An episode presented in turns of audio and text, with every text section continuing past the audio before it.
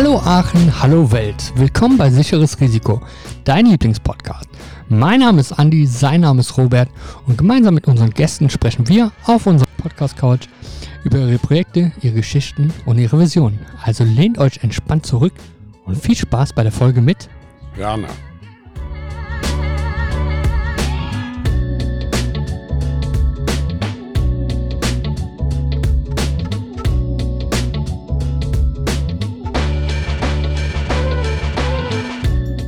Leute, neuer Tag, neues Glück, neues Kapitel. In dem Fall neue Folge, neuer Gast. Heute mit dem lieben Werner. Schön, dass du da bist. Ja, danke. Freue mich auch hier zu sein. Ja, wir freuen uns sehr, heute einiges über dich zu hören. Ja, was gibt's zu dir zu sagen? Werner, du bist ehrenamtlich tätig beim Kreuzbund e.V. Bist 70 Jahre gerade geworden. Glückwunsch nachträglich. Danke, ja. Siehst sehr frisch aus. Kommst gerade aus Berlin, aus dem Urlaub. Ne? Deswegen schon ein bisschen heimisches Gefühl. Hab da auch ein paar Wurzeln und viel Zeit verbracht. Das passt schon mal. Und ja, was ist der Kreuzbund? Der Kreuzbund bietet als zahlenmäßig größter deutscher Sucht-Selbsthilfeverband Suchtkranken und Angehörigen Hilfe in bundesweit rund 1400 Gruppen. Sie unterstützen dabei, Wege in ein suchtmittelfreies Leben zu finden und informieren über Behandlungs- und Therapiemöglichkeiten. Stimmt das soweit? Ja, es sind nun leider nicht mehr 1400, es sind nur noch 1200 Gruppen, aber das ist, der Schwund ist halt sehr stark, auch beim Kreuzbund. Ja, das ist aber trotzdem immer noch eine große Zahl, ne? Immer noch, immer noch der größte Verband, ja. Ja, gibt Schlimmeres. Hauptsache, solange es nicht auf Null geht, soll es mal so bleiben. Ja, ich denke nicht. Also wir haben hier in Aachen eigentlich immer noch Zuwachs, aber es gibt so große Verbände, zum Beispiel Berlin, die haben schon ja sehr viel Schwund. Das liegt aber teilweise auch daran, dass die Mitglieder normalerweise recht alt sind, ja. Und äh, da passiert es natürlich schon, dass der eine oder andere auch mal wegstirbt, ja. Wenn jetzt die Leute denken, hey, Kreuzbund, was ist denn jetzt schon wieder Suchthilfe? Ja, in dem Fall, heute wird das Hauptthema auf Alkohol liegen. Auch wenn es keiner mehr hören kann, es ist ein wichtiges Thema, denn 6,7 Millionen Menschen der 18- bis 64-Jährigen in Deutschland konsumieren Alkohol in ja, gesundheitlich riskanter Form und etwa 1,6 Millionen Menschen dieser Altersgruppe gelten als alkoholabhängig. So, und bevor wir jetzt zu dir kommen und deinem Leben, was du bisher erlebt hast und was sich jetzt heute auch zu uns geführt hat, kommen wir jetzt wieder zu unserer neuen Rubrik und zwar dem Lokalsupport. Heute machen wir ein bisschen Werbung fürs Café Helmut. Das Coole an der Aktion ist, das Café Helmut weiß nicht, dass wir Werbung für sie machen. Sie werden quasi es mit der Folge hören. Was ist das Café Helmut? Das ist ein mobiles Aachener Bio-Café, dem Biomarkt am Münsterplatz, immer samstags 9 bis 14 Uhr. Kennt ihr eigentlich immer so ein kleiner Wagen, sympathische Leute, super Kaffee. Das heißt, die bieten frisch gerösteten und handgepressten Bio-Espresso mit Snacks dazu. Alles, was das Herz begehrt saisonal abhängig auch. Das heißt, im Winter gibt es schöne warme Zimtschnecken, einer meiner Favoriten. Alles Bio und sowohl für Veganer als auch Nicht-Veganer was. Und warum es sich besonders nochmal lohnt, fürs Café Helmut Werbung zu machen, Café Helmut, Baristinho und Barkauf Brew suchen ein größeres Lager oder eine Halle in Aachen. Die muss ebenerdig sein und mindestens 75 Quadratmeter. Das heißt, Leute, wer eine Halle hat, neben einer anderen Halle oder neben einem Haus, bitte melden, entweder über uns oder direkt ans Café Helmut. Und ja, vielleicht hört ihr auch die eine oder andere Folge dann am Café Helmut und genießt es bei einem leckeren Espresso. So, und jetzt kommen wir zu unserem heutigen Gast. Werner, wir sprechen heute viel über dein Engagement, sowohl beim Kreuzbund e.V. als auch bei der Caritas, weil du da Gruppenleiter bist von einer Suchthilfegruppe, Selbsthilfegruppe im Bereich Alkohol. Äh, bist selber trockener Alkoholiker, hast gesagt, so stellst du dich immer vor. Und bevor der Andi übernimmt, kommen noch zwei lockere Fragen. Lieblingsort in Aachen? Oh weia. Ich würde sagen, das, das Dachrestaurant bei der Meierschen. Ach, äh, Dach oder oben ist das auf jeden Fall, Das ne? ist Also ist nicht am. Dach, oder? Das Ist, ist wunderschön, da das ist, ist in der dritten Etage. Im Dach ist meistens oben, Andi. Nee, ich meinte aber nicht, nicht, nicht frei, sondern das ist nicht quasi auf dem Dach, sondern das ist die letzte Etage in der Mayrischen, oder? Nein, das ist die letzte Etage, dann geht man raus, das ist schon auf dem Dach, das ist schon auf dem Dach, da sitzt man im Freien, das ist ein Platz an der Sonne, also schöner geht's nicht. Der dann krass, also ich kenne oben das Restaurant, war, bin auch mal da gewesen, aber mal anscheinend noch nicht dann Lohnt rausgegangen. Sich, lohnt sich. Ich bin natürlich an den Büchern hängen geblieben und kam deswegen nicht nach oben, aber ja, kann man mal auschecken. Da sind auch manchmal Veranstaltungen, glaube ich, da. Das hat auch, Exakt. wie heißt denn das? Die Veranstaltung weiß ich gerade auch nee, nicht. wie, aber wie, der, wie, das, wie, wie das Restaurant da heißt oder die Bar. ich, kann das dann irgendwas mit Forum oder so? Ah, Das Forum. Meier Forum. Vom Forum, genau. Ja. Genau. Ein paar Die Jahren. haben, die machen, da haben wir auch schon von der Suchthilfe Veranstaltungen gehabt. Und wunderschön, da gibt es dann auch eine kleine Bar so und äh, wie auch immer, äh, kriegt man natürlich alles zu trinken. und äh, die vermieten das auch. Klappt aber sehr gut, ist sehr schön da oben. Ja, sehr Schöne gut. Location. Genau, ja. Ja. Shoutout ans Forum. Sorry, wir kommen vorbei mit einem schönen Buch. Genau, gehen wir, Und- rein, gehen wir rein. Ja? Und letzte Frage: Sicherheit oder Risiko, Werner? Risiko. Boah, das hast du aber mit voller Überzeugung gerade Ja. gesagt. Ne? Wie kommst Ich, ich liebe die Abwechslung. Und Sicherheit ist mir zu langweilig. Ja, bisher hast du es ja bis zu 70 hast du es riskant geschafft. Von daher, Genau. warum soll es nicht so weitergehen, ne? Es soll so weitergehen. Ja. Nochmal 70. Bis zur Kiste. Bis, Bis zur Holzkiste. Ja, da, dauert noch was, Werner, dauert noch was. Ja, das hoffe ich. Aber ich bin mal gespannt, dann kommen wir bestimmt gleich im Laufe der Folge auch nochmal zu einem oder anderen Punkt in deinem Leben, wo du, wo du riskant unterwegs warst. Aber wie immer bleiben wir gerade auch riskant. Es ist an der Stelle, kommt immer unser Elevator Pitch. Das heißt, du hast 30 Sekunden Zeit, mal kurz zu erzählen, was machst du denn oder beziehungsweise was macht der Kreuzband? Ja, also der, ich bin, habe den Kreuzbund kennengelernt im Alexianer Krankenhaus, als ich zum Entgiften war. Das erste Mal gehört, kannte ich gar nicht. Ich kannte nur die anonymen Alkoholiker. Der Kreuzbund ist ein Sucht-Selbsthilfeverband, der größte Deutschlands. Und wir sind nicht die anonymen Alkoholiker, sondern wir sind, wir treten aus der Anonymität raus. Und wir haben ein, in ganz Deutschland sind wir vertreten. Dachverband ist in Hamm und wir haben hier in Aachen, glaube ich, jetzt mittlerweile neun Gruppen und sind ungefähr hier in Aachen so 120, 130 Mitglieder. Und ich bin der Regionalleiter hier in Aachen. Also ich kümmere mich um die Gruppen, um die Flyer und so ein bisschen halt, ja, aber das nur für die, für, für die Region Aachen halt. Das ist so. Werner, ich muss gerade ein bisschen schmunzeln, weil im Vorgespräch, Werner, hast ja erzählt, dass deine Kollegin immer gerne mal überzieht. Ja? Und du hast gerade 30 Sekunden, es waren locker eine Minute. Du Ja. hast also mal zu 100 Prozent einfach mal überzogen.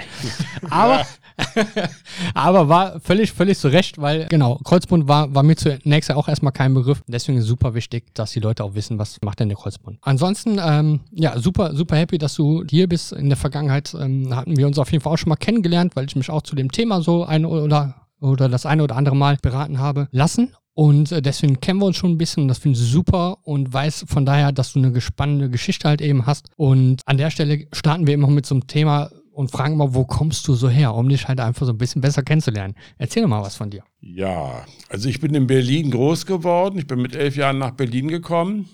Gott sei Dank. Ich fand es nämlich sehr spannend in Berlin, weil äh, die Jugendlichen, die haben da schon Möglichkeiten, andere Möglichkeiten als hier zumindestens auf dem, auf dem, ich sag mal, Aachen ist für mich ein großes Dorf, also auf, wie auf dem Dorf. Und bin natürlich da in jungen Jahren auch schon mit, Al äh, mit Alkohol in Verbindung ge- gekommen. Das heißt also mit 13 fing es an, dass ich dann schon irgendwelche Biere getrunken habe. Und das hat sich in meinem Leben fortgeführt. Ich habe dann mit ziemlich jung haben wir ein Kind gekriegt mit 20, habe mit 21 geheiratet. Mit 23 haben wir das zweite Kind. Das, zweite Kind war ein Wunschkind. Das erste war Zufallskind, mehr oder weniger. Und äh, ich war aber dann verheiratet, wir hatten eine schöne Wohnung gehabt und ich hatte einen tollen Job. Ich habe damals großen Außenhandelskaufmann gelernt. Meine Frau, die war Kindergärtnerin. Das war, dadurch konnten wir uns die Kinder auch, äh, also konnten wir weiter arbeiten. Sie zumindestens, ich sowieso. Und, und ich habe dann aber im Laufe der Zeit festgestellt, ich sag mal so mit 30 ungefähr, dass ich viel zu viel Alkohol trinke. Das war mir also, das ist mir bewusst geworden. Ich war da auch nicht ganz glücklich drüber, weil nämlich bei mir zu Hause Alkohol immer auf dem Tisch stand. Also ich würde sagen, im Nachhinein, mein Vater war auch Alkoholiker, habe ich aber damals nicht so gesehen. Ich habe nur gesehen, dass der halt recht viel trinkt und, und ich hatte keine Lust, in die Fußstapfen meines Vaters zu tre treten, habe aber schnell festgestellt, dass ich da schon drin bin mit 30. Also war ich da Wann schon. hat das so ungefähr angefangen? Was denkst du? Also wie viele Jahre hat das gedauert, bis du gemerkt hast, okay, das ist irgendwie ungewöhnlich? Wir haben jedes Wochenende Party gemacht. Wir hatten mit 20 hatte ich schon eine eigene Wohnung gehabt. Ich war der Erste. ziemlich große Wohnung und dementsprechend haben sich alle Leute bei uns immer getroffen. Und deswegen ging das eigentlich schon los. Mit, mit zwischen 20 und 30 war das gang und gäbe, dass am Wochenende getrunken wurde. Da ist mir das schon bewusst geworden, dass ich im Laufe dieser Zeit, dass das auf jeden Fall zu viel ist. Und mit 30 sagte ich ja schon, da kann, ich kann mich gut an meinen 30. Geburtstag erinnern, weil ich alle immer nur volle Geburtstage gefeiert habe. Und unter anderem dieser 30. Und da dachte ich, na ja, du wirst ja langsam ein bisschen erwachsen und, aber du trinkst zu viel, da musst du was dran machen. Das war mir mit 30 schon bewusst. Aber es ist ja trotzdem dann schon, schon, sagen wir mal, knapp zehn Jahre vergangen erstmal, bis du dann nochmal bewusst auch gesagt hast, okay, da ist vielleicht ein übermäßiger Konsum. Ja, es hat so lange gedauert. Es war so. Es, es, ich habe ja nun nicht auch jeden Tag äh, gesoffen. Ich sage, ich spreche bewusst immer von Saufen und nicht von Trinken. Trinken hört sich so so nett an, aber ich habe nicht nett getrunken. Ich habe gesoffen. Also viel zu viel getrunken. Wenn du sagst, wie war denn das? Hat es dir noch geschmeckt? Oder war das einfach nur so wie morgens zu einer Tablette Wasser trinken? Es hat mir geschmeckt. Ich denke mir, ich war am Anfang lange Zeit ein Genusstrinker. Man macht ja so verschiedene Klassifizierungen. Heute weiß ich das, früher wusste ich das nicht. Und ich, ich denke, ich gehörte zu den Genusstrinkern und zu, zu den Belohnungstrinkern. Also ich habe nicht aus Frust getrunken, sondern wenn was besonders lief, mein Leben lief eigentlich ganz gut, beruflich wie auch privat. Und da habe ich mir immer abends natürlich auch gerne ein, ein, ein Whisky gegönnt oder so. Das war dann meine Belohnung. Das ist aber krass, ne? Weil den Bezug, den ich dazu habe, ist oft, auch jetzt durch die Arbeit, dass wenn ich da mit ja, Alkoholikern ins Gespräch komme, sofern sie Bock haben zu reden, die reden immer über Schicksalsschläge. Also oft eine Trennung, ein Kind ist gestorben oder die Frau ist gestorben oder erst Beruf verloren und so weiter und so fort. Und das hat sie so ein bisschen in die Sucht gebracht. Aber das ist erschreckend, finde ich, dass auch der Erfolg oder ein gutes Leben einen auch schnell da reintreiben kann, ne? Vergisst ja. man auch immer oft. Man denkt ja immer, ah ja, der hat was oder auch Mensch, der Arme, der hat halt das erlebt und dann hat er keinen gehabt. Aber bei dir war es ja eigentlich das Gegenteil, ne? weil dir lief einfach zu gut. Ich habe also mit Schicksalsschlägen hatte ich überhaupt keine Probleme im Punkt der Alkohol. Ich hatte natürlich auch irgendwelche Schicksalsschläge, die, die jeder so hat, ganz normal oder irgendwelche Probleme.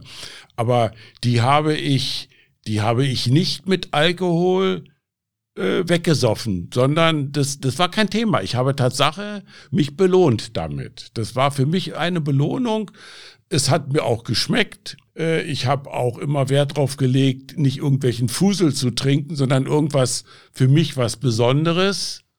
Ob das nun mal Champagner war, eine Flasche, oder natürlich nicht jetzt zehn Flaschen Champagner, das war mir zu teuer, aber so über die erste Flasche war was Besonderes. Das war eben dann der Champagner. Bei der zweiten, dritten war es dann normal nur Sekt, ja, so. Oder besonderes Bier oder einen schönen Cocktail oder sowas. Also da habe ich schon für mich selbst Wert drauf gelegt. Problem hatte ich nur die letzten beiden Jahre. Da war ich dann vielleicht dieser Problemtrinker, aber das war dann so weit, dass es mir so schlecht ging, dass ich also das Zeug brauchte. Irgendwann bist du ja süchtig Du weißt aber nicht, wann du süchtig wirst. Also ob ich mit 30 süchtig war, ich denke mir nicht, dass ich mit 30 süchtig war. Denke ich. Kann ich aber nicht hundertprozentig beurteilen. Obwohl ich ja wirklich oh, sehr viel Erfahrung habe, aber es ist ja dieser Suchtprozess, ist ja ein schleichender Prozess. Also du kannst nicht sagen, so, wenn du jetzt weiter trinkst, dann bist du süchtig. Das geht nicht, sondern du rutschst da so langsam aber sicher rein und dann bist du irgendwann bist du süchtig, ja. Aber wann ist der Punkt? Also da würden sicherlich viele die Notbremse ziehen, aber das geht nicht, weil er nicht weiß, wann der Punkt ist, da ist, ja. Und wann würdest du sagen, ist man süchtig? Also körperlich ist mir quasi das Bewusstsein, dass du sagst, okay, du hast Entzugserscheinungen, aber ist man auch, auch ähm, psychisch süchtig? Ja, ja, du hast also einmal Entzugserscheinungen, was du schon sagst, obwohl die bei mir gar nicht so krass waren, bis auf die letzten beiden Jahre. Da war das schon extrem. Also ich meine, ich habe immerhin 39 Jahre Alkohol zu mir genommen. Das ist schon mehr oder weniger, also auch weniger teilweise. Aber ich habe die letzten beiden Jahre Entzugserscheinungen gehabt, körperliche. Aber ich habe, ich habe das Zeug gebraucht. Ich habe dann irgendwann äh, gemerkt, jetzt möchtest du was trinken? Und wenn ich dann nichts zu trinken gekriegt habe, dann war ich, ich habe immer was gekriegt eigentlich, das war vielleicht ein Fehler. Und aber wenn, wenn ich dann aus irgendwelchen zeitlichen Problemen vielleicht mir nichts kaufen konnte oder nicht das, was ich gerne mochte, dann oder wollte, dann habe ich, dann wurde ich dann griesgrämig. Dann wurde ich schon, ich will nicht sagen zu Wildsau, aber dann wurde ich schon, dann wurde ich schon sehr ungehalten. Ja, dann da hat man das schon gemerkt. Bin eigentlich recht ausgelassen. Heute sowieso, wo ich trocken bin. Aber auch früher aber ich konnte genauso gut auch ein Stinkstiefel sein. Und dann kam der Stinkstiefel aber so richtig raus, ja, so richtig, um das mal nett auszudrücken. Irgendwo habe ich auch mal auf der Seite von der Caritas einen kurzen Artikel über dich gelesen und da stand eben auch, dass du ein Stinkstiefel während der Arbeit irgendwann geworden bist. Ist das korrekt? Dass die Kollegen das irgendwie dann schon ein bisschen, ein bisschen gemerkt haben? Nee, würde ich nicht unbedingt sagen. Die haben das gemerkt, aber nicht als, dass ich da als Stinkstiefel war, sondern die haben gemerkt, dass ich ein Problem habe. Weil ich nämlich montags, wenn ich montags in die Firma gekommen bin, dann habe ich, das war natürlich nicht mit 30, das war vielleicht mit 50 fing das so an, ja. Dann habe ich erstmal Schweißausbrüche bekommen, dann ist der Kreislauf ein bisschen zusammengebrochen, da musste ich mich also erstmal, das waren dann schon körperliche Entschein, äh, Erscheinungen, da musste ich mich erstmal so ein bisschen erholen, mittags ging es mir dann wieder besser. Aber, aber dass ich stinkstiefelig war, das, das war ich nicht in der Firma, nie. Da musste was, da musste mich verwechseln.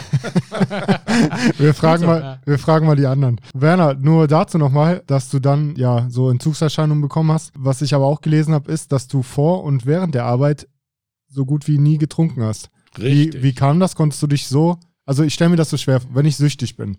So, und ich, ich weiß jetzt nach Feierabend, jetzt gönne ich mir was. Im Vergleich zu vielen anderen hast, warst du ja da schon noch, ja, hast du da schon noch deine Favoriten gehabt und hast nicht den 1 Euro Gorbatschow an der Kasse geholt. Aber irgendwie hast du es ja schon noch kontrolliert gehabt, ne? Weil, also das erste Gefühl hatte ich, wenn ich, als ich über dich ein bisschen recherchiert habe und gesehen habe, oh, der ist zwei Drittel seines Lebens drehen sich um, um Alkohol, da hat es dich aber schon noch gut irgendwie unter Kontrolle, ne?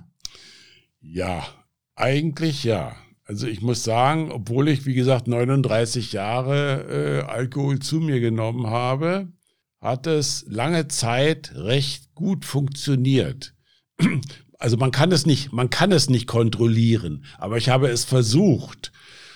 Versucht insofern, dass ich mir gesagt habe, ich kann Beruf und Alkohol hat sich nicht vertragen bei mir. Ich habe meistens mit der EDV zu tun gehabt.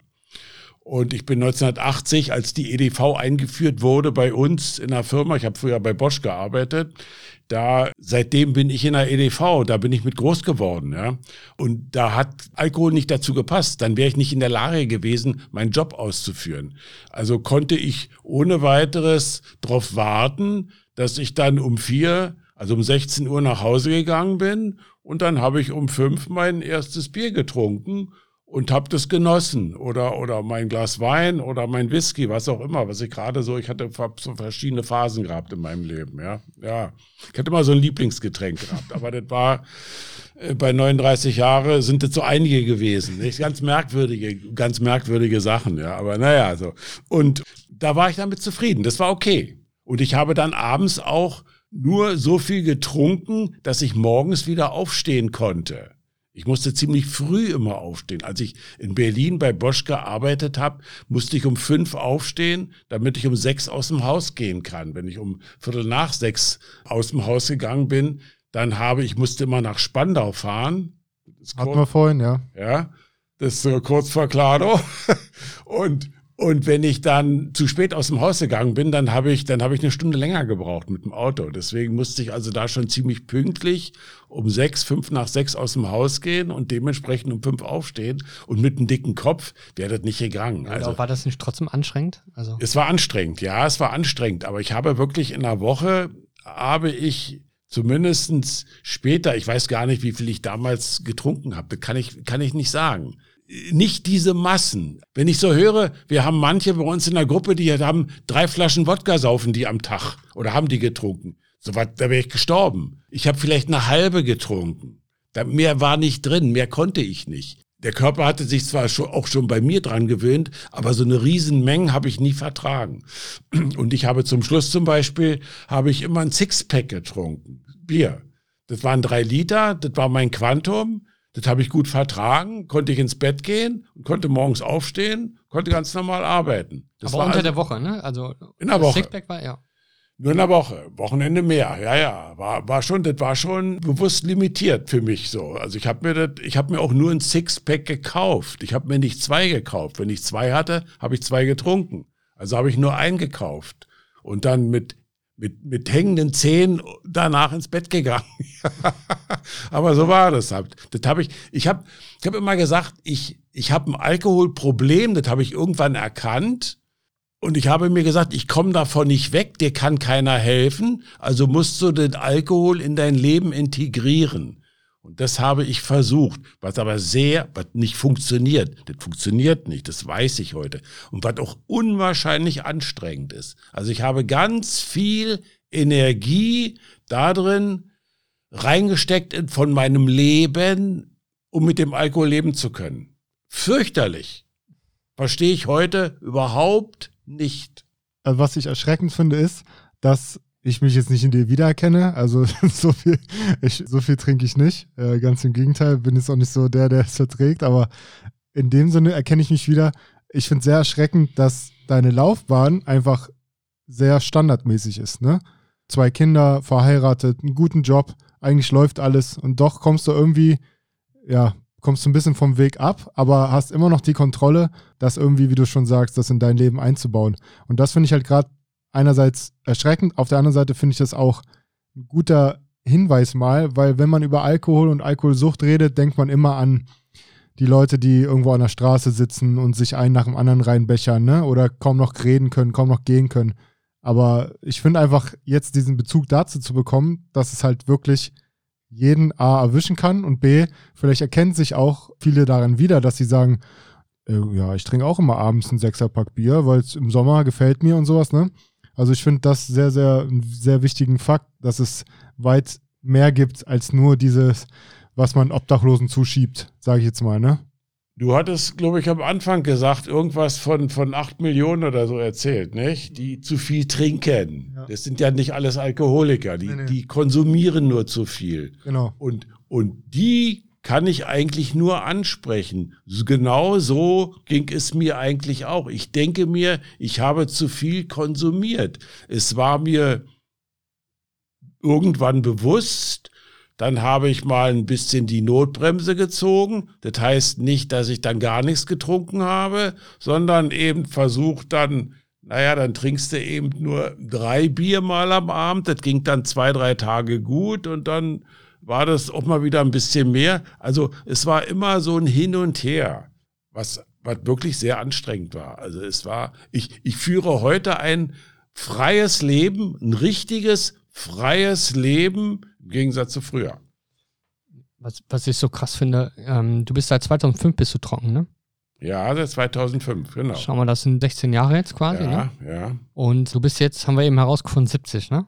Ich bin sieben, ja, letzte Woche 70 geworden. Ja. Also erstens nochmal äh, herzlichen, herzlichen Glückwunsch an der Stelle. Ja. Äh, wie der Robert schon sagt, du siehst echt frisch aus. Ähm, trotz, trotz, wenn man auch immer überlegt, was du für eine Zeit halt äh, hinter dir hast. Aber ich finde das so spannend, dass du in einem relativ hohen Alter dann trotzdem ja auch dann eine Reißleine gezogen hast und gesagt hast, jetzt mache ich das anders, ich bin trocken, 16 Jahre lang und ehrlich gesagt, du wirkst mega happy damit.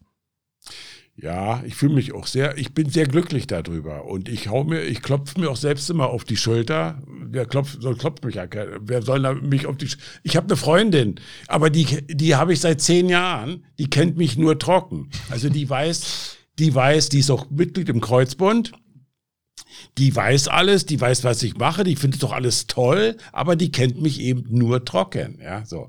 Und ab und zu, wenn wir uns mal streiten und, und sie auch rummeckert oder so, dann sage ich, na, also, früher wäre ich schon ausgerastet.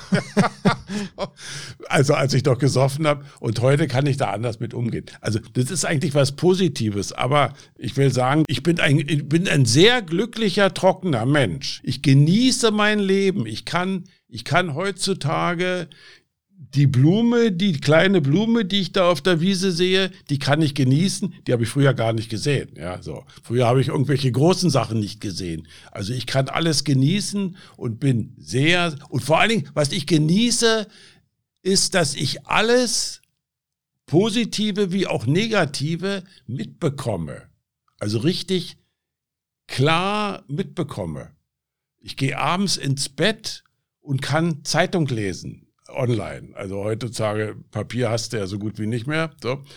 Und äh, ich stehe morgens auf und werde wach. Ich werde wach und kann meine E-Mails lesen und, und bin dann auch ausgeschlafen. Hab keinen dicken Kopf. Also ist alles ich bin abends nicht besoffen, wenn ich ins Bett gehe. Ich konnte früher nie, ich liebe Zeitung zu lesen und, und, und das musste ich früher immer, hatte ich abonniert gehabt, das musste ich früher zwischendurch irgendwie mal machen. Aber abends konnte ich es nicht mehr, weil ich halt, äh, meine, auch bei sechs Bier äh, kannst du nicht mehr in Ruhe Zeitung lesen. Das geht nicht, ja.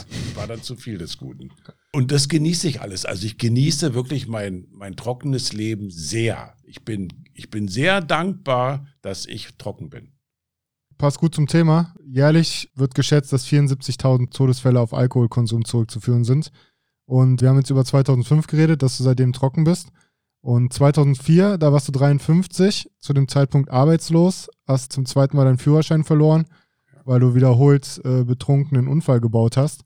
Du hast auch später nochmal, weiß nicht, ob es im, im, Interview war, aber du hast so gesagt, du musstest erst ganz unten sein, um irgendwie das selber zu raffen. Ne? Dann ging wahrscheinlich auch die Ehe da zu Bruch, wahrscheinlich? Meine ganzen Beziehungen sind alle. Meine Ehe ist durch Alkohol kaputt gegangen und ich hatte danach zwei feste Beziehungen, die sind auch durch Alkohol kaputt gegangen. Ja. Alle. Meine, alle Beziehungen sind kaputt gegangen. Auch Freundinnen, die ich zwischendurch mal hatte. Also das war dann nicht so eine richtige Beziehung, aber worüber über doch über einen gewissen Zeitraum, bis wenn die dann mitbekommen haben, dass ich äh, so viel trinke, dass ich zu viel trinke, dann haben die meistens Reis Reis ausgenommen und haben dann also alle Beziehungen sind kaputt gegangen, alle, bis auf die jetzige. Die geht, ja, die kann er nicht, also durch Alkohol kann sie nicht kaputt gehen. Ja, das ist schon mal was Positives. Ja, aber wie, also was hat, was hat da den Ausschlag gegeben 2004? Weil es jetzt, also wenn du jetzt sagst, du hast mehrere Beziehungen sind daran kaputt gegangen, das heißt, es war ein langer Prozess. Du hättest ja schon nach dem Aus der Ehe sagen können, Leute, so geht's nicht weiter. Ich habe, das, als sich meine Frau von mir getrennt hat, das war 1986, da dachte ich, die spinnt es ist doch nichts los. Wir hatten zwei Kinder, wir hatten eine tolle Wohnung, wir hatten unser Auskommen, wir hatten beide tolle Jobs. Es war alles, die Welt war in Ordnung und sie wollte sich trotzdem trennen. Ja. Sie hat immer zu mir gesagt, sie will sich verändern. Aber Alkohol war natürlich auch immer im Spiel, weil wir hatten sonntags hatten wir immer Fets gehabt. Weil dann war nämlich so ein bisschen, ich habe ja sonntags meistens nicht getrunken. Ich habe in der Woche ein bisschen getrunken und dann Freitag, Samstag ordentlich viel und sonntags meistens nicht. Aber dann war ich dann, dann kam nämlich diese, habe ich die Sau rausgelassen, dann wurde ich griesgräbig. Und dann war immer schlechte Stimmung. Das war eigentlich gang und gäbe bei uns. Das war so diese ganze Zeit, wo wir, wo wir zusammen gelebt haben. Und sie wollte sich dann verändern. Sie hat sich, also wie auch immer, sie hat sich getrennt. Ich war entsetzt, habe aber nichts, überhaupt nicht mit Alkohol in Verbindung gebracht. Im Nachhinein natürlich schon. Und das war 86 und wir hatten damals zwei Eigentumswohnungen, die, die musste ich verkaufen, weil sie ja Geld haben wollte. Und von dem Geld, wir hatten ziemlich große Eigentumswohnungen, von dem Geld habe ich mir ein kleines Haus gekauft. Für mich alleine. Und habe dann da gelebt, bis ich dann in die Niederlande gegangen bin. Ich bin 94 bin ich 94, wurde die Firma, ich habe ja bei Bosch habe ich ja gearbeitet. Und dann wurde die Firma verkauft an ein holländisches Unternehmen. Und dann bin ich hier nach Herlen bin ich äh, gegangen, habe da gearbeitet. Und mit der mit dem Hintergedanken, dass ich mein ganzes Umfeld, meine Freunde, meine Saufkumpanen in Berlin lasse und hier neu anfange und eventuell vom Alkohol wegkomme. Das habe ich nicht von mir gegeben, aber das war so ein Hintergedanke für mich gewesen. Weil ich wollte nie aus Berlin zu, äh, rausgehen, aber ich hatte auch keine Alternative. Ich meine, wir waren 140 Leute. Ich habe mit einer Medizinelektronik gearbeitet bei Bosch und die ganze, die ganze Sektor wurde verkauft. Und ich hab, war für die EDV zuständig, war der Einzige, der für die EDV zuständig war. Mich brauchten die. Also die haben zwei Leute mitgenommen, die anderen haben sie alle rausgeschmissen. Ja. Und dann bin ich hierher und habe mir da Maastricht angeguckt und so alles. Und dann dachte ich, ach, na, ist ja nicht schlecht. Hab auch der Aachen war ich auch mal gewesen. Dachte ich, ach ja, ganz gut. Und dann äh, hieß es erstmal zwei Jahre hierher. Und dann dachte ich, ja gut, das machst du mal. Und dann kommst du von deinen ganzen Suffkompanen, kommst du dann weg und dann wirst du vielleicht auch trocken. So habe ich mir das vorgestellt. Das hat ein halbes Jahr funktioniert, ich musste die Umlagerung machen, dafür war ich zuständig gewesen, von Berlin hier nach Herlen beziehungsweise nach Brunsum. Und als es dann mehr oder weniger abgeschlossen war, dann habe ich natürlich hier auch wieder mehr getrunken und eigentlich genauso wie früher. Also es war, war nicht glücklich. Also mit dem Alkohol, das war, das hat mir nicht gepasst. Also ich habe auch natürlich mit der Zeit langsam aber sicher gemerkt, dass das Problem eigentlich größer wurde. Also ich war da immer tiefer drin. Ich habe zwar, ich habe es zwar versucht zu kontrollieren, aber ich war immer, ich wurde, ich wurde immer tiefer reingerissen. Du musst dir vorstellen, so weißt du, so am Anfang kriegst du vielleicht mit, du hast ein Problem und da war ich schon so, schon so weit, dass ich, dass ich eigentlich schon am Verzweifeln war. Was, wie, wie, wie willst du dein Leben noch weiter gestalten? Wie soll dein Leben noch funktionieren? Dann habe ich eine Holländerin kennengelernt, bin mit der auch zusammengezogen. Ich hatte eine Wohnung in Geilenkirchen und sie hat in Herlen gewohnt. Ich bin dann aber zu ihr gezogen, habe aber meine Wohnung sicherheitshalber behalten, weil ich mir dachte, wenn die dich rausschmeißt, dann hast du wenigstens da noch eine Wohnung. So, ja. Das habe ich fünf Jahre gemacht, bis 2000. Und dann habe ich, 2000 war nämlich genau das, dann hatten wir einen Streit gehabt und dann bin ich nach Geilenkirchen gefahren, mal wieder und bin gegen Baum gefahren, habe mich überschlagen mit dem Auto. Und äh, mir ist nichts passiert, gar nicht. Ich kann mich dran erinnern, plötzlich waren die Airbags, da ist irgendwas aufgegangen. ja, das hat mir wohl das Leben gerettet. Also mir ist nichts passiert, bin auf dem Dach liegen geblieben. Ich habe so aus dem Auto rausgezogen. Und da dachte ich mir so, jetzt ist Schluss, jetzt musst du aufhören zu saufen. Ja, Führerschein natürlich weg, klar. 2,6 Promille hatte ich gehabt, ziemlich viel. Und, aber wir, warte, ich hatte nichts. Ich hatte keine Schramme, ich hatte nichts, gar nichts gehabt, ja. Das ging dann zwei Jahre gut. Ich habe dann zwei Jahre ein bisschen weniger getrunken. Dann kam die MPU, bin durchgefallen, weil ich denen erzählt habe, ich trinke nichts mehr und, und dachte ich mir, den wirst du irgendwelchen Schmarrn erzählen. Aber das haben die also schon kapiert, dass da irgendein Spinner da saß, der, der, der, die haben ja nur täglich mit so Leuten zu tun. Und naja, ich habe dann aber meinen Führerschein irgendwann wiedergekriegt und habe dann zumindestens nicht mehr, bin nicht mehr Auto gefahren, als ich getrunken hatte. Das ging aber auch nur ein Jahr wieder gut. Dann habe ich wieder getrunken und dann habe ich wieder einen Unfall gebaut. Also eigentlich die alte Leier. Und dann habe ich mir gesagt, so, jetzt ist Schluss. Entweder bringst du dich um, so weit war ich gewesen, das war dann Ende 2004 im Dezember, oder du machst was. So, und dann dachte ich mir, wie, wie kannst du dich am besten umbringen? So habe ich dann überlegt, das war so, also ich hatte so richtig so, meine Freundin wollte, die Holländerin wollte mit mir nichts mehr zu tun haben, aber ich hatte meine Wohnung schon aufgegeben gehabt, also die war so nett und hat mich nicht rausgeschmissen.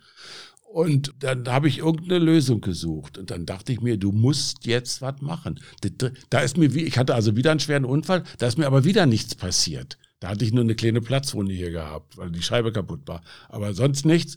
Und dann dachte ich mir, wisst ihr, das dritte Mal überlebst du das nicht, das schaffst du nicht mehr. Damals war ich, das war Ende, äh, Ende 2004, da war ich 53. Also ich war so am Scheideweg, so in meinem Leben. Und dann dachte ich, na gut, dann, also äh, äh, Selbstmord ist, ist eine schlechte Lösung, da musste doch noch was anderes geben. Dann habe ich im Klinikum angerufen und habe denen gesagt, ich bin Alkoholiker, was kann ich machen? Da sagten die, ach was, Säufer, geh mal ins Alex, Alexander Krankenhaus. Kannte ich nicht. War gleich bei mir. Ich hatte mir 2000, Ende 2004 eine, habe ich jetzt vergessen zu sagen, eine Wohnung in Aachen gesucht, weil ich mitbekommen hatte, dass meine Freundin mich loswerden will. das habe ich also mitbekommen. Dann dachte ich mir, naja, ehe die dich rausschmeißt, suchst du dir eine Wohnung in Aachen. Werner, du und die Mädels, ne? Das fürchterlich. Ganz fürchterlich. Die armen Mädels. Nicht nur ich, auch die armen Mädels, ja. Und die Wohnung hatte ich schon gehabt. Ich hatte die Wohnung gehabt, dann ist das alles passiert und dann bin ich also wirklich, ich, ich habe ich hab fünf Tage oder so in der Wohnung gewohnt, dann bin ich ins Alexianer Krankenhaus gegangen und da ging es bergauf. Von da an ging es bergauf. Ich habe dann einen tollen Arzt gehabt und habe jemand, ich kannte das Hilfesystem gar nicht in Aachen. Ich habe nur dem, dem Arzt gesagt, ja, wissen Sie, ich bin, ich bin Alkoholiker, das war mir schon klar aber ich komme da nicht raus. Ja, das sagt jeder, hat der dann erzählt. Das sagt jeder. Nee, bei mir ist es anders, bei mir ist es schlimmer so. Ich komme da nicht raus. Ja, so. Und dann habe ich da jemanden kennengelernt, der war ein Patient und der hat mich an der Hand genommen. Und der war schon bis ich 20 Mal im Alexianer Krankenhaus zum Entgiften und der kannte das Hilfesystem in Aachen. Und der hat mich dann zur Suchthilfe gebracht. Suchthilfe Aachen, wo ich jetzt halt seit 2008 tätig bin, ehrenamtlich, ja neben dem Kreuzbund mache ich das. Und da habe ich dann gehört, ja, man kann eine Therapie machen. Ja, Alkohol, das ist gut. Ja, Therapie ist gut. Ja, wie funktioniert das? Ja, vier Monate musst du dann weg. Sag, vier Monate kann da nicht sein. Wer zahlt denn das?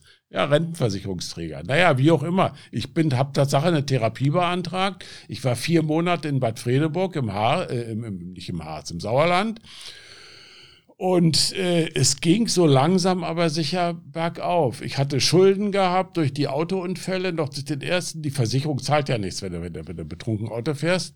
Ich musste halt alleine bezahlen.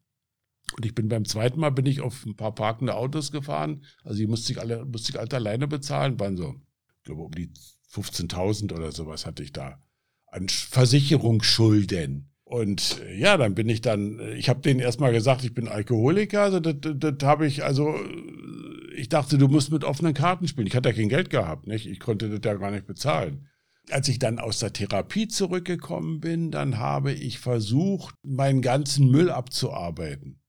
Und bin dann zum Beispiel zu den Versicherungen hingelaufen und habe den, ich habe immer den, den, den, den Entlassungsbericht von der, von der Klinik mitgenommen bin gesagt, hier so, ich habe gerade eine Therapie gemacht und bin hoffentlich auf einem guten Weg und wie, was machen wir denn jetzt und so und naja, und dann haben die mir, habe ich 200 äh, Euro im Monat abbezahlt oder so. Also immer ganz klein so. Das ging auch. Haben die sich auch darauf eingelassen. Wenn sie regelmäßig bezahlen, brauchen sie keine Zinsen zu bezahlen und bla bla bla bla. Die waren alle sehr nett. Also ich habe plötzlich gemerkt, ich habe Unterstützung, überall Unterstützung bekommen. Es war sehr positiv. Die Leute, mit denen ich zu tun hatte, die fanden es anscheinend toll, dass ich mal, dass ich was gemacht habe. Auch diese, diese Versicherungsmenschen, die kannten mich ja nicht, aber die fanden trotzdem gut. Und so ging es bergauf. Dann habe ich, wie gesagt, in der Suchthilfe habe ich eine Nachsauge gemacht. Das macht man nach der Therapie, ein halbes Jahr normalerweise, dass man einmal in der Woche ein, ein, eine Gruppe hat, mit, die therapeutisch geführt ist. Und dieser Kollege, mit dem war ich später auch mal verreist, also wir waren ein Herz und eine Seele so, aber auch in der Gruppe schon. Der hat dann irgendwie gemerkt, dass ich mich da wohl ganz gut einbringe und der hat mich dann irgendwann gefragt, ob ich mir nicht vorstellen könnte, mit ihm zusammenzuarbeiten. Und dann ich so der Praktiker und er der Theoretiker, das war ein Psychologe.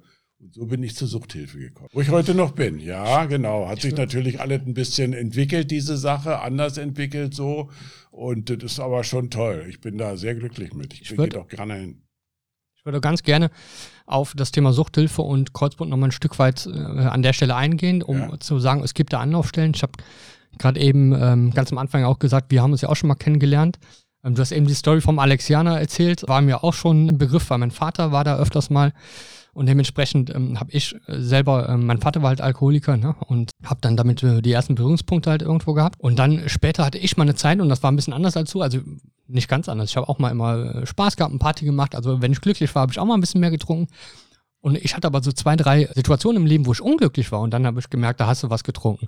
Und das war bei mir so, wo ich gedacht, da, da fragst du mal nach. Und dann bin ich mal irgendwie auf die Suchthilfe zugegangen und bin dann auch irgendwann mal bei dir auch in dieser Gruppe gelandet ja. und habe zumindest mich mal informiert. Und deswegen finde ich es einfach super wichtig, dass es diese Sachen gibt, weil das war so, also für mich war es erstmal, ich habe gedacht, guck mal, das ist ein wichtiges Thema, ich kenne das von meinem Vater, also will ich das ernst nehmen. Also habe ich geguckt, wie kannst du da eben eine Stelle mal finden, die dir einfach mal die Augen öffnet in irgendeiner Form, weil du liest ja super viel im Internet und du brauchst irgendwie mal jemand, einen Profi, der dir sagt, was los ist, ne?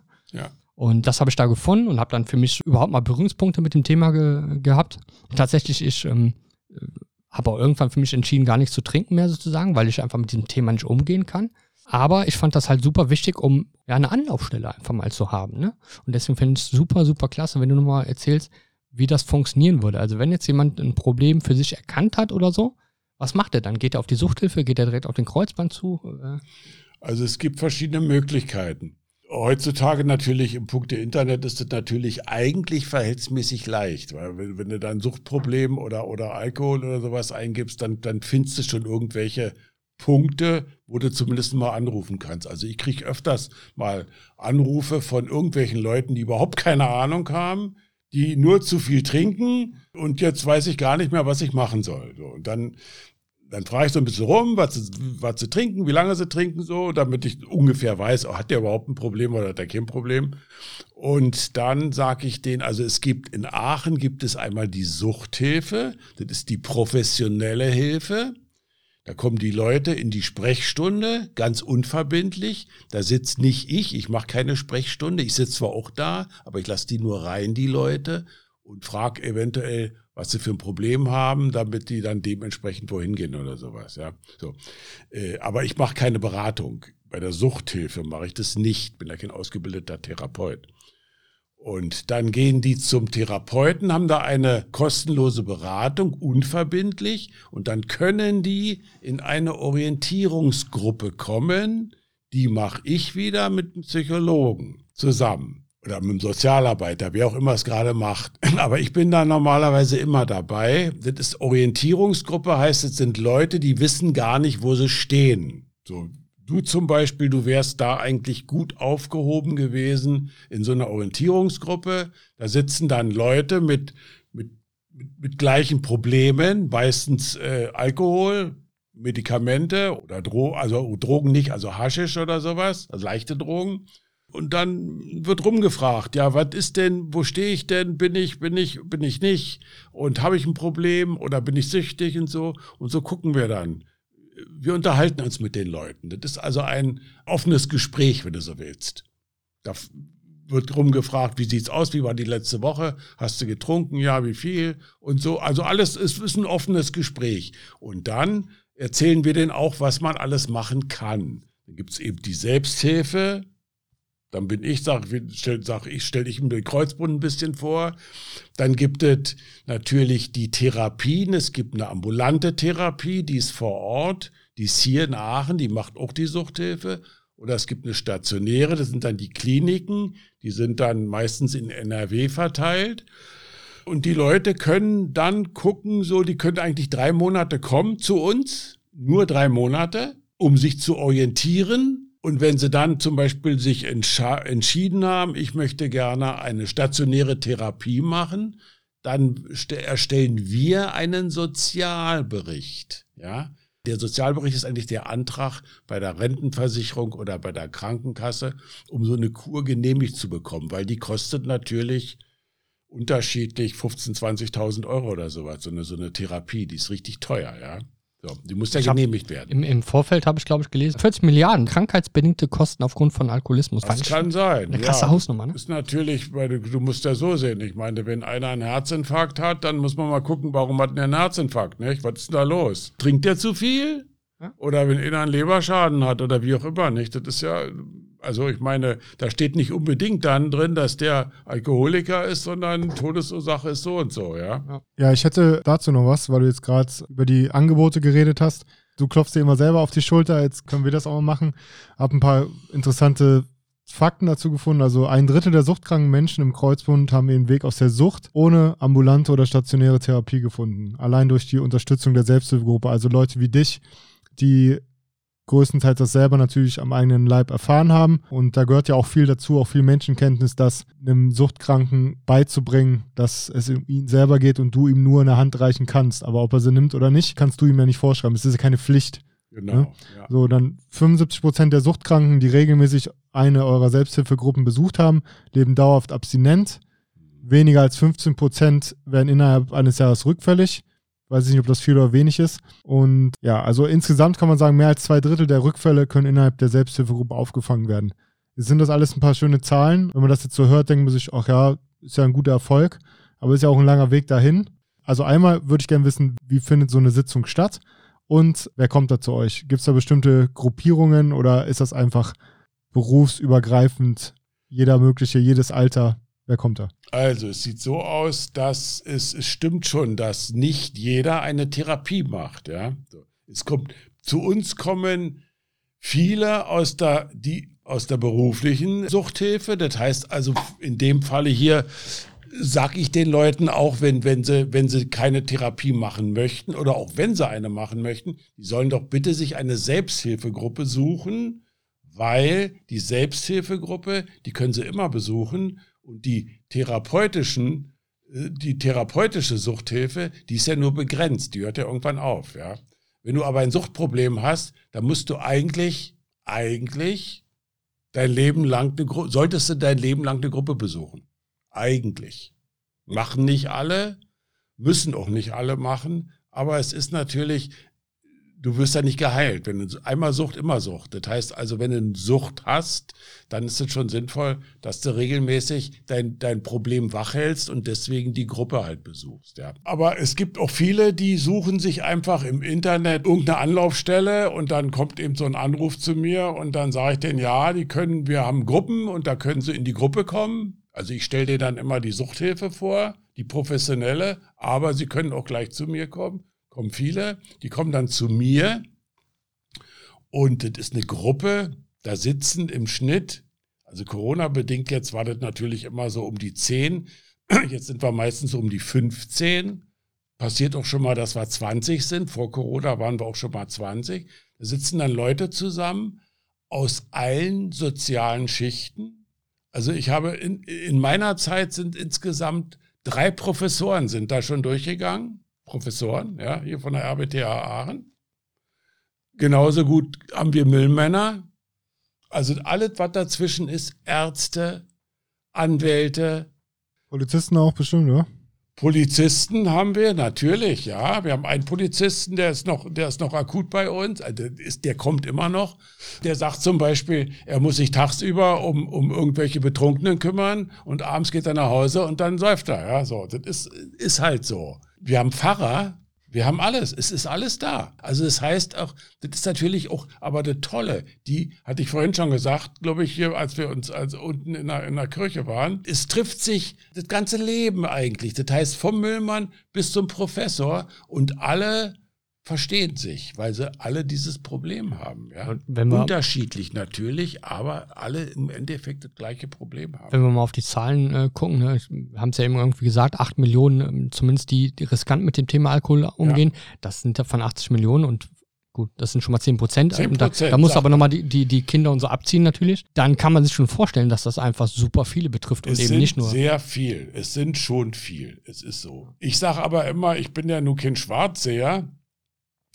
Ich sage, es gibt aber zumindest ja gut 70 Millionen, die kein Problem haben und die nicht zu viel trinken. Es sind viel, aber es ist nicht so, dass du, dass du die ganze Bundesrepublik säuft. Wa? Ja, das sind ja. nur nicht. Also ich meine. Auch wenn ich auch manchmal gelesen äh, gehabt zu haben, dass äh, die Deutschen generell gar nicht so äh, wenig trinken. Hab ich so im Nein, die trinken wir nicht. Ja. Ich kann es jetzt nicht genau sagen, aber die stehen schon ziemlich weit oben. Ja, ja. Ich kenne mittlerweile ganz viele Leute, die nicht trinken oder die so gut wie gar nicht trinken. Also ich sag mal, wenn einer ein Glas Wein trinkt, ein Glas Wein, das ist für mich, das ist nur gar, also das ist nichts so, ja. Ja gut, aber ich, ich gehe mal auch schwer davon aus, dass du jetzt sagst, du triffst einen, der ist vielleicht Alkoholiker und äh, säuft die die ganze Woche. Ich weiß nicht, wie in deiner Lage, aber wahrscheinlich hast du auch gar keinen Bock mit dem richtig äh, Nein, genauso ist es. Ne? Ich habe mal einen beim, im Sportstudio kennengelernt, der hat ein Boot auf dem Ruhrsee, ein Segelboot und dann haben wir ein bisschen gequatscht und der sagte, naja, wenn du Lust hast, kommst du mal mit und so. Und dann bin ich auch mitgekommen. dann waren wir kaum auf dem Boot. Dann hat der erstmal einen Kasten Bier rausgenommen. Ja, sagte so, jetzt trinken wir erstmal ein. Ich sag, der wusste allerdings nichts. Ich gehe mit meinem Thema sehr offen um, aber äh, den, das hat sich so nicht ergeben gehabt. Und dann habe ich ihm gesagt, sag ich, nee, ich trinke nicht. Ja, wieso, wieso trinkst du nicht? Ich sage, ja, ja, weil ich in meinem Leben schon so viel gesoffen habe, da kommst du noch gar nicht hin. Also, ich habe nicht gesagt, ich bin Alkoholiker, sondern hat der dann natürlich mitgekriegt, dass ich also, ja. ja. Ein Problem habe.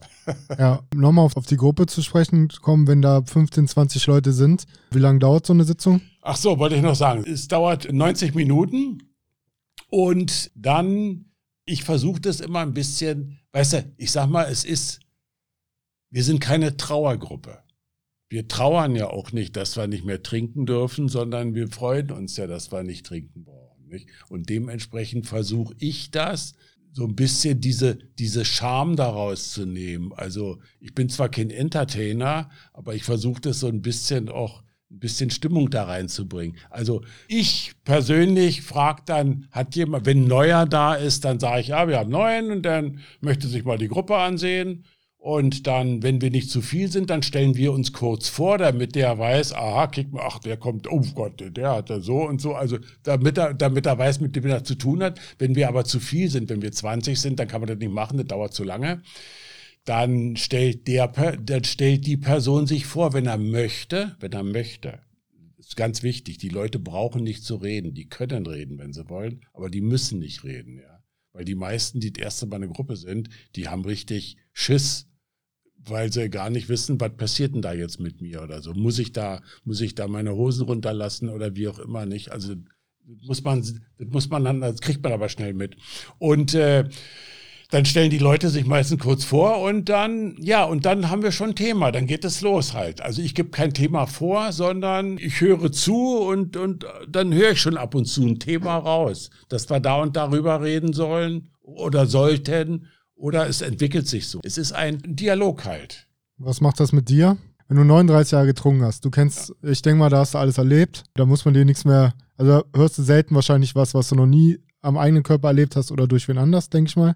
Ich höre schon ab und zu Dinge, die habe ich nicht erlebt. Nee, nee, ich meine aber zumindest irgendwo mitbekommen in den Sitzungen ja, sowas, natürlich, ne? Natürlich, ja, in der Zeit, ja. Wenn du das seit 2008 machst, das sind jetzt 13 Jahre, du hast, du kümmerst dich 13 Jahre um Leute, die suchtabhängig sind, ja. die mit ihrem Problem kommen und die ja auch mit einem gewissen, einer gewissen Erwartung auch kommen. Irgendwie so nach dem Motto, hey, jetzt bin ich hier, jetzt Werner, mach mal, hilf mir, ne? So nach dem Motto. Ja. So ein bisschen. Was macht das mit dir nach 13 Jahren? Wird man da müde oder ist das so ein unermüdlicher Kampf von dir, da möglichst vielen helfen zu wollen? Das ist mein Leben.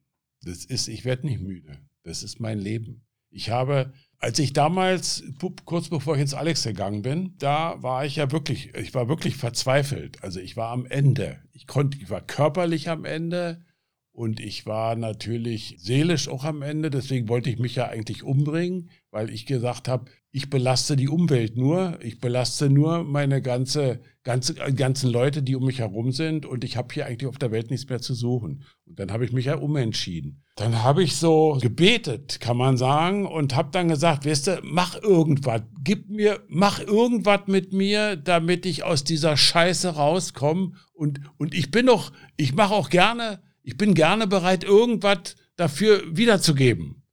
Aber ich, ich habe nicht jetzt irgendwas Konkretes gesagt, sondern ich habe nur nach Hilfe gesucht und habe dann auch gesagt, ich, ich mache auch irgendwas dafür. So. Und ich denke mir, das hat sich so ergeben, dass ich eben, äh, das ist heute mein Leben. Ich mache heute was dafür. Ich versuche die Leute, ich kann die Leute nicht trocken machen. Das müssen sie alleine. Aber ich kann denen den Weg zeigen, wie man da rauskommt. Jeder kommt da raus. Und das ist mein Leben. Deswegen wird das für mich nicht, das wird überhaupt nicht langweilig. Ganz im Gegenteil, das ist immer spannend.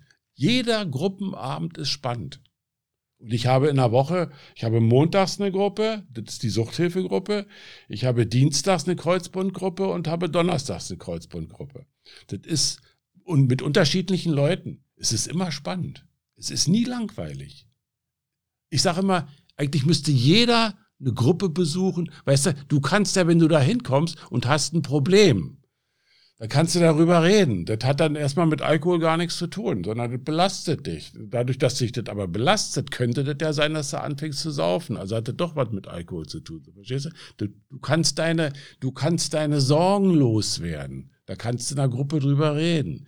Dass das auch um Alkohol geht, das ist manchmal mehr und manchmal weniger. Wir reden manchmal gar nicht über Alkohol, sondern nur über irgendwelche großen Probleme. Und die Leute, die dann da hinkommen, die können endlich mal was erzählen und die anderen hören zu. Wenn du eine Familie hast und dich mit deiner Familie unterhältst und die dir zuhören, dann hast du Glück. Manchmal wollen die auch nur selbst was loswerden die hören gar nicht zu, sondern die wollen, ja, ja, aber äh, so, das, ist in einer Gruppe. Eine Gruppe ist dazu da, den anderen Leuten auch eine Bühne zu geben, um ihren Müll loszuwerden. Ja? Also Müll meine ich jetzt nicht äh, negativ, sondern einfach diese Belastung, die sie haben. Ja. ja, ich kann das durchaus verstehen. Also ich war wahrscheinlich weit davon weg an dem Punkt, wo Andi vielleicht damals war. Aber durch die Arbeit, durch zu viel Arbeit, durch zu viel Stress drumherum, zu wenig Ruhepausen, war ich mal eine Zeit lang zwei Wochen allein zu Hause, jetzt nach dem Motto. Und da habe ich schon gemerkt, am Anfang, keine Ahnung, dann raucht man mal eine Zigarette, obwohl man eigentlich nicht raucht. Dann war bei mir schon wieder so, nach der ersten Zigarette hat es mir so ekelhaft geschmeckt, dass ich dachte, okay, Raucher wirst du nicht. Aber das ist ja auch das mit dem Trinken. Also ich war schon immer, also so das Vortrinken hat immer Spaß gemacht, dieses Gesellige. Aber ab dem Punkt ab, ab einem gewissen Punkt hat es mir einfach nicht mehr geschmeckt. Oder sind andere Freunde dann darüber hinaus. Und haben dann irgendwann geschielt vor lauter Alk. Und den Punkt habe ich nie erreicht. Ne? Aber man, ja, danke, aber nee, was ich damit sagen will, ist, dass man schon, wenn man viel Stress hat und irgendwie dann auch noch alleine vielleicht ist und dann irgendwas sucht als Kombination. Bei mir war immer der Punkt, nee, jetzt zwei Drinks Havana Cola, okay, danach schmeckt es mir irgendwie nicht mehr oder nicht so gut, dass ich weitermachen will. Aber der Punkt kann schon schnell kommen, glaube ich. Und das ist ja genau das, was du auch sagen willst, ne? Dass, wenn du Probleme hast, darüber reden, okay, gut, musst du auch, weil sonst führt eins vielleicht zum anderen, ne? Der eine macht es in Medikamenten, weil er nicht mehr schlafen kann. Der nächste macht es im Alk. Und Alk ist halt sehr weitläufig, ne? Also allein, das habe ich auch in der Folge mit Yvonne erzählt, allein bei der Arbeit, ja. Also da muss ich nicht in jedem äh, Revier in Deutschland gearbeitet haben, um zu wissen, was nach Feierabend, dass da mal was getrunken wird, was gar nicht schlimm ist. Das artet ja in der Regel gar nicht aus. Das ist dann auch dieses Gesellige, man redet über das Erlebte, was auch wichtig ist. Aber bei dir war immer der Punkt, deine Kollegen haben es ja irgendwann mitbekommen, deine Arbeitskollegen, sonst irgendwas. Der, der Werner ist montags schlecht drauf oder der riecht vielleicht schon ein bisschen nach Alk oder sonst ja. irgendwas. Wenn du aber gar nicht offen dafür bist, ne, oder mal die Augen ausschaltest, wenn jetzt nach jedem Nachtdienst trinkt man noch um 6 Uhr ein kleines Radler und der eine trinkt aber plötzlich sechs Radler und du achtest nicht drauf, dann kann das halt schnell untergehen. Und dann ist vielleicht irgendwann auch der Punkt erreicht, wo es dann zu spät ist, einem Kollegen zu helfen, oder? Ja, naja, Kollegen helfen ist immer so eine Sache, nicht? Ich meine, im Endeffekt kannst du den Kollegen nur helfen, indem du ihn aufmerksam machst, einfach. Also offen, offen drüber sprichst, wenn du es mitbekommst. Wenn du dem helfen willst, dann ist das nicht ratsam, dass man sagt, naja, ich sag mal lieber nichts und so, und das ist dem unangenehm. Nein, sondern dann schon offen drüber sprichst, sag mal, warum, du trinkst ein bisschen viel, hast du, hast du Probleme oder was? Also damit der merkt, oho, guck mal, die anderen bekommen das mit. Und wenn das dann ein guter Freund ist, ist das sogar was sehr Positives, ja. Also hat bei mir keiner gemacht. Ja, meine Frau hat das ab und zu mal gesagt, du, du trink nicht so viel. Aber die Freunde, die haben genauso viel getrunken wie ich. Also da war keiner dabei, der gesagt hat, ich trinke zu viel, ja. Das ist wahr. Aber so wie du das erzählst, ist es ja sehr positiv. Wenn du dann, wenn du was trinkst und dann irgendwann reicht's dir eben, dann schmeckt's dir halt nicht mehr. Dann bist du ja zumindest nicht so weit, dass du, dass du ein Alkoholproblem hast, sondern dann, ja, wie auch immer, du genießt es im Moment halt. Du genießt den Moment und dann trinkst du halt, ja. Kannst du auch. Aber so. trotzdem war, war spannend ja, du hast gesagt, dann hast du mal eine Zigarette geraucht oder so, ne? Weil du ja irgendwie gemerkt hast, da war irgendwie gerade, der Tag war scheiße, du wolltest kompensieren. Und der eine kann es vielleicht halt ähm, noch in Maßen kompensieren, der andere vielleicht nicht. Ja, dann ist es natürlich auch negativ. Wenn du jetzt natürlich ein Problem hast, wenn du irgendwas hast, irgendwas belastet dich und sagst, jetzt muss ich erstmal einen trinken und das geht natürlich dann ganz schnell erstmal weg, nicht? So, dann hast du ja einen Dreh im Kopf oder wie auch immer und dann ist das Problem ist erstmal zur Seite geschoben oder man fühlt sich kräftiger oder sowas. Aber dann setzt der Alkohol schon bewusst ein und das ist gefährlich. Alkohol bewusst, also Alkohol genießen und weil es einem schmeckt, in Maßen, das ist alles okay, ja. Aber darüber hinaus ist eigentlich alles ungünstig. Also einsetzen, bewusst einsetzen, auch bei positiven Sachen, so wie ich das gemacht habe, ist auch nicht gut, ja, so bei Problemen einsetzen ist nicht gut. Durst sowieso nicht. Also Durst und Alkohol passt natürlich eigentlich. Na gut, Bier trinken manche. Also ich ja, habe. Okay, kann ich gar nicht, ja. Aber, aber das, das ist, äh, das ist, da trinkt man mal vielleicht eins oder sowas. Ja. Das ist ein guter Punkt. Wann würdest du, also wenn jetzt unsere Zuhörer ähm, uns gerade zugehört haben ja. und überlegen, wann wäre denn so der Punkt, wann ich selber auf mich achten müsse und mal zu überlegen, jetzt ist ein Schritt, da gehe ich mal und suche zumindest mal das Gespräch. Naja, also wenn ich zum Beispiel schon mal immer weiter trinken will, nicht? Also das ist natürlich ein ganz großes Problem, wenn dann der, der, also wir sagen der Kontrollverlust, aber der Kontrollverlust, der ist ja meistens äh, schon, da ist man ja schon schon angetrunken oder meistens hat man schon so viel getrunken, dass man einfach weiter trinken will. Aber dann bist du auch also ich sag mal, wenn jemand Kontrollverlust hat und das regelmäßig, dann ist er schon sehr gut drauf halt, ja. Aber wenn Alkohol bewusst eingesetzt wird, ist er auch, das ist auch schon negativ, dieses bewusste Einsetzen. Positiv oder negativ. Es ist sehr schlecht. Ich glaube, man findet immer einen Grund, oder? Also sich schlecht zu fühlen oder sich selber zu belohnen. Wenn du trinken willst, Ab einem, ja, ja du, du, hast gerade eben noch von MPU erzählt. Ich erinnere mich an einen Kumpel, ja. der, der hatte so diese Vorgespräche, der musste die MPU machen und dann hat er gesagt, ich trinke immer nur äh, Silvester oder so. So, und dann haben wir gesagt, ja gut, aber dann ist das ja wahrscheinlich, wie du gerade sagst, dann ist es ja genau irgendein Grund, wo du trinkst und das macht keinen Sinn. So ja, Gefühl, wenn ne? einer nur Silvester trinkt und dann MP, also MPU musst du ja nur machen, wenn du Führerschein los bist, nicht? Also wenn du nur Silvester trinkst und dann besoffen Auto fährst, bist du erstmal, wenn du nur Silvester trinkst, dann bist du bescheuert. Ja, ja das war, das war, das war seine Story. Außer jedes, vielleicht trinkt er auch jedes Silvester. Und dann verliert sagen. er. Er ist auch jeden also, Tag woanders Silvester, ja. wer weiß das schon. Also wir hatten in der Therapie einen, der, der kam dann da ziemlich neu, ich war dann schon, weiß ich nicht, zwei Monate, glaube ich, da, dann kam dann ein neuer, und die haben sich dann vorgestellt und der sagte, ja, ich trinke jeden Tag ein Bier. Dann sagte die Therapeutin, ja. Ja und? Wie und? Ja, was machen Sie denn dann hier, hat die Therapeutin gesagt, wenn Sie nur ein Bier trinken? Naja, aber jeden Tag, diese Gewohnheit. Sagt sie, naja, aber ein Bier ist ja nicht, ist ja okay, dann können Sie doch wieder nach Hause gehen. Naja, ab und zu werden es auch mal zwei. Und am Wochenende ist es auch mal ein halber Kasten und dann noch, also es wurden immer mehr. Ja. okay. Es wurden immer mehr. Wir ja. fragen auch immer, wenn wir, also wenn Neuer da ist, wie, wie, wie viel er denn zum Schluss getrunken hat. Das ist also schon äh, interessant. Ich sag mal, also ich meine, ob einer nun zwei Bier oder drei Bier trinkt oder ob einer drei Flaschen Wodka trinkt, das ist natürlich schon ein Unterschied. Ja? Obwohl es natürlich eigentlich auch, es geht nicht um die Menge. Also Alkoholiker zu sein, hat nichts mit Menge zu tun. Es gibt auch Leute, die haben, die trinken nicht übermäßig große Mengen und sind, trinken aber jeden Tag halt. Ne? Das ist dann noch zu viel. Ich würde gerne noch zum Ende wissen, bevor wir zur letzten Rubrik kommen. Ja. Was ist jetzt deine Sucht? Hast du irgendwas kompensiert oder was, was fällt dir dazu jetzt noch ein? Ja, ja, muss ich jetzt überlegen. Rauchen tust du nicht, ne? Ich, nee, ich habe Gott sei Dank habe ich in meiner Sucht, in meiner Alkoholsucht habe ich aufgehört zu rauchen. Ja, das war sehr schwer. okay. Ist mir schwerer gefallen als mit dem Alkohol, muss ich sagen. Ja, diese, dieser, dieses Aufhören. Nee, rauche ich nicht, Gott sei Dank. Ja, ich habe suchtmäßig, habe ich nichts. Ich gehe gerne zum Sport ich gehe, also ich fange jetzt gerade wieder an, durch die Schulter fange ich jetzt gerade wieder an. Heute Abend gehe ich auch noch. Aber das hat mit Sucht überhaupt nichts zu tun. Also ich übertreibe es nicht, ganz im Gegenteil. Sport ist für mich, ich sag mal, ich kenne die Leute, die ich in Aachen kenne. Ich kenne sehr viele Leute in Aachen. Die kenne ich entweder aus dem Sportstudio oder aus der Suchthilfe. Also sonst kenne ich keinen. Wenn ich jemanden sehe, den kennst du ja. Woher kennst du den jetzt? Ja. Wo sieht man dich? In welchem Studio? Äh, bei Medex bin ich. Aber Med oh, das ist, ach so, ja, okay. Warten. Nee, das, ich will jetzt nichts Falsches sagen. Aber das, das ist ja eher schon so wie 50 dann, oder? Medex? Nee, nee, nee, nee, nee. Ja, du gehst jetzt nicht zum Eisenbiegen hin, Werner, oder? Nicht zum, nein, nein. Oberkörperfrei sind, und so. Da sind keine Eisenbieger. Die sind nicht da. Da bin ich aber ganz froh drüber, muss ich sagen. Nein, nein. Nee, da sind aber auch Jüngere. Also so ist es nicht. Aber es sind natürlich schon, ich würde sagen, schon älteres Kaliber. Es ist sehr ruhig. Da ist keine Musik. Das ist schon Man ganz. muss ja auch sagen, das ist ja auch ausgelegt eher auf, auf ein Rückentraining, glaube ich, ne? dass du ja. auf jeden Fall äh, Prävention machst, anstatt jetzt äh, hübsch ja, Genau, sehr ja, viel. Klar. Ja, das ist, das stimmt schon. Aber das ist okay. Ich wohne gleich um der Ecke. Das ist für mich sehr positiv. Ja. ja.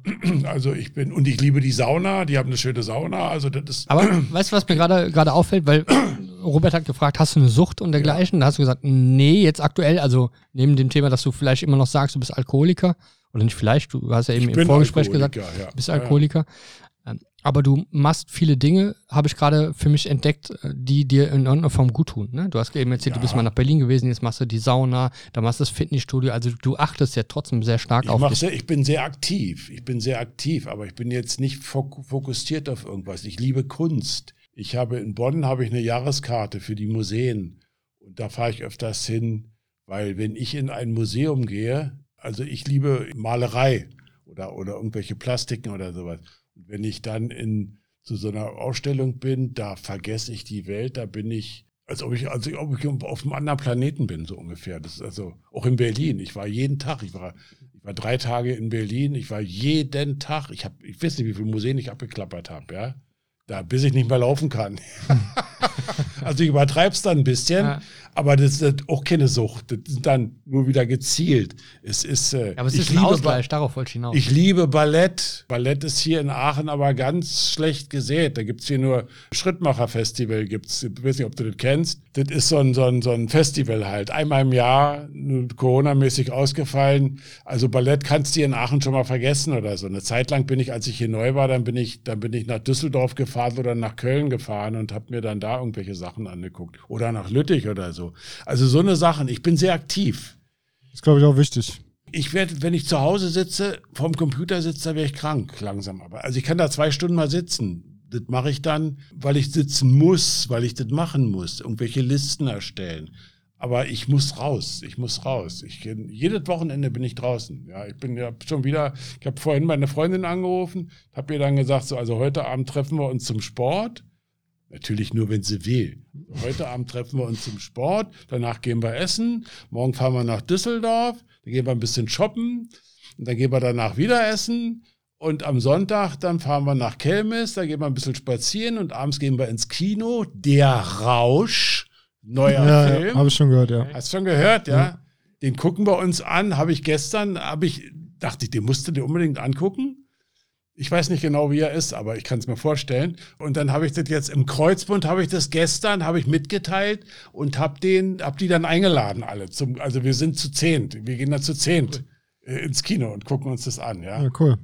Also so eine Sache machen wir auch. Ja. Juckt es noch manchmal in den Fingern, wenn du nach, nee. nach 16 Jahren kann man sich das Nein, nee? nein, gar nicht. Ich weiß, ich weiß, dass das nicht, dass das, dass das nicht funktionieren würde. Das weiß ich. Und ich, ich will, ich bin ja, ich, ich bin ja froh, dass ich das Zeug nicht mehr brauche.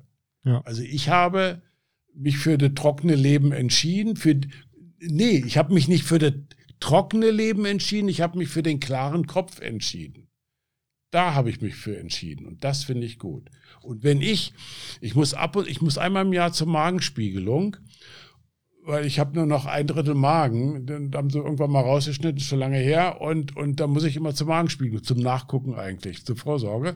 Und dann sprüht der mir, habt ihr vielleicht schon mal gemacht, dann sprüht der mir so viel, so viel Betäubungsmittel hier rein, dass das hinten nicht wehtut. Aber wenn ich dann aufstehe, dann komme ich mir vor wie besoffen, ja. Da werde ich Gag von, da werde ich verrückt. Das kann ich nicht ab. Also du wirst ein Stinkstiefel, oder? Dieser Zustand, dieser Zustand. Ich, ich, ich brauche das, klar. Nein, juckt, da juckt nichts. Nee. Ja, sehr gut. Ja, Werner, zum Ende haben wir immer eine Rubrik. Und zwar kannst du das morgige äh, Titelblatt der Aachener Nachrichten slash Aachener Zeitung bestimmen. Was, kann, was soll da drauf? Was sollen die Leute über dich, über den Kreuzbund, über die Suchthilfe, was sollen die da lesen? Ja, also ich, es ist natürlich immer schön, wenn man den Kreuzbund mal erklären kann, was das ist, weil die meisten das ja gar nicht in Verbindung in irgendeiner Weise bringen mit Alkohol. Deswegen könnte man dann da vielleicht reinschreiben, dass der Kreuzbund eine Gemeinschaft ist, die sich auch um Sucht kümmert, aber eigentlich um Wohlbefinden. Für jedermann. Für jedermann. So würde ich das ungefähr ausdrücken. Ja, sehr schön. Schadet, glaube ich, nicht, einfach mal vorbeizugucken oder sich mal vorab zu informieren, ne? Genau so also, ist es. Wenn da die anderen nur annähernd so sympathisch sind wie du, mache ich mir da keine Sorgen. Oh, danke. Ja. Nee, wirklich. Also, ja, ich würde auch mal so vorbeikommen. Nicht nur, wenn ich eine Sucht hätte, würde ich auf jeden Fall, glaube ich, zu dir und zu Yvonne kommen. Man muss ja auch so einen persönlichen Faktor haben, finde ich. Man hört dir gerne zu. Das ist nicht so belehrend, mach das nicht, mach das nicht. sondern das ist so wirklich, man merkt, dass du halt aus dem Herzen sprichst, aus deiner Erfahrung und das macht was mit einem. Auch wenn ich jetzt aktuell keine Sucht habe, aber man denkt schon mal anders drüber nach. Deswegen ist ein schönes Titelblatt. Wir machen natürlich auch Werbung mal für einen Kreuzbund für euch. Wäre sehr schön, würde ich mich freuen. Das machen wir auf jeden Fall, Werner, da kannst du dich drauf verlassen. Und ja, jetzt zum Ende, Werner, wie war es für dich? Sehr angenehm. Ich fand es toll. Ich rede gerne mal über oder ich, ich, ich, ich teile mich gerne mit. Und, und es ist manchmal kommen dann irgendwelche Sachen bei mir auch wieder was Neues vor. Äh, aber es ist immer wieder spannend, finde ich. Und, und für mich immer wieder, ich kriege es dann mit, ich bin das nicht mehr. Also es, es gehört zwar zu meinem Leben, aber aber ich bin heute ein anderer Mensch und darüber freue ich mich immer wieder. Und wenn ich das mitteilen kann, dann ist das eine tolle Sache und deswegen finde ich das sehr schön. Fand ich sehr angenehm heute. Ja, das können wir nur zurückgeben, Werner. Wenn ihr mehr Infos braucht, wir verlinken natürlich alles, äh, den Kreuzbund, auch die Suchthilfe von der Caritas. Und Andi wollte noch was sagen zum Ende. Genau, also erstmal äh, auch von meiner Seite auf jeden Fall cool, dass du hier gewesen bist. Ähm, ganz klar kann ich sagen, du hast jetzt einen klaren Kopf, also äh, alles geschafft, was du dir vorgenommen hast. Und ähm, jetzt bleibt nur noch draußen zu sagen, bitte seid so gut, ähm, geht auf Spotify und überall, wo man uns finden kann und liked uns und abonniert uns. Klickt auf die Glocke, damit ihr genau solche Geschichten eben hört. Das ist super wichtig für alle von uns.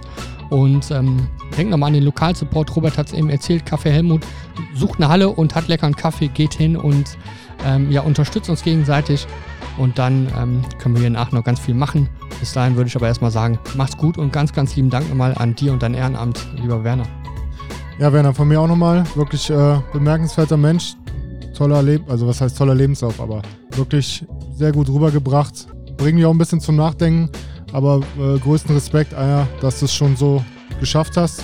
Nach all den Rückschlägen von ganz unten nach ganz oben. Also wenn man mit 70 sagen kann, man hat das alles gemeistert, und sieht so fit aus wie du und redet so drüber, ja, dann würde ich jederzeit da unterschreiben, dass ich mich auch so fühle mit 70. Werner, vielen Dank. Viel Erfolg für deine Arbeit. Wir machen Werbung dafür. Bleib dran und bleib gesund. Mach's gut. Danke. Und äh, bis bald vielleicht. Okay, danke. Mach's, mach's gut. Tschüss, ja. Tschüss.